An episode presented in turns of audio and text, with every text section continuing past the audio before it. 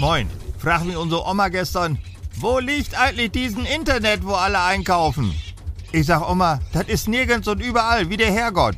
Ich will aber nicht, dass einen das Internet auch beobachtet aus dem Himmel. Schlimm genug, dass der Herrgott alles mitkriegt.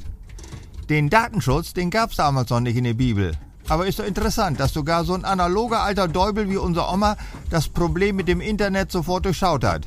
Egal, was du da einkaufst, diesen Internet merkt sich das und bombardiert dich so lange mit Lockvogelangebote, bis du was kaufst, damit das aufhört. Tut's aber nicht. Im Gegenteil, da geht's erst richtig los. Hier bei uns auf dem Dorf, der Lebensmittelladen, der führt auch Steckrüben-Brotaufstrich, extra für unser Oma.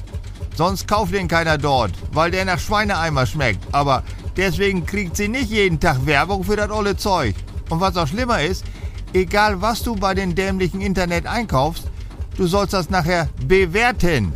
Das Plüdengeschäft in der Kreisstadt hat schon vor Corona ein Schild im Fenster.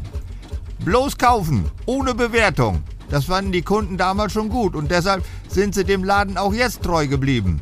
Wie bekloppt das Internet ist, habe ich selbst mal erlebt. Da wollte ich eine neue Motorsäge kaufen. Bei einem Verkäufer gab sie 20% günstiger, wenn ich ein Abo abschließe.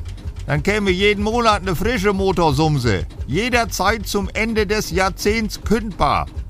Beim anderen Händler sollte ich den passenden Baum als Kombi-Angebot mitbestellen. Und der Bekloppteste schickte mir einen Vorschlag, was andere Kunden zusätzlich bestellt haben. Das war ein Film auf DVD. Das Texas Kettensägen-Massaker. Da hatte ich den Kaffee auf und habe Niedermöllers Walter vom Landhandel angerufen. Heute nennt sich das ja Bachstelzenmarkt, ist aber auch egal.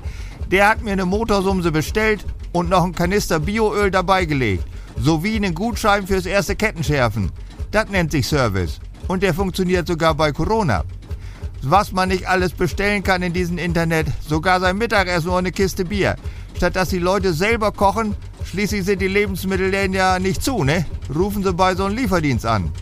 Danach kommt ein Rucksack-Radfahrer und bringt dir alles vorbei. An sich eine schöne Sache. Aber weder der Gastwirt, der das Mittagessen gekocht hat, und auch nicht der Rucksackradler können davon leben. Da stecken sich alles irgendwelche jungen Schlaumeier in die Tasche, die sowas für eine tolle Geschäftsidee halten. Dabei sollte man lieber den Gastwirt in seiner Nähe unterstützen. Früher nannte sich das Internet Telefon. Und ich habe es ausprobiert. Funktioniert sogar heute noch. Habe ich in den Restaurant in Nachbardorf angerufen und zwei Portionen mit alles für mich und unsere Oma bestellt. Dann bin ich halbe Stunde später mit Oma ihr sein Fahrrad dahin gebügelt und hab's abgeholt. So waren alle zufrieden. Der Gastwirt darf das ganze Geld behalten.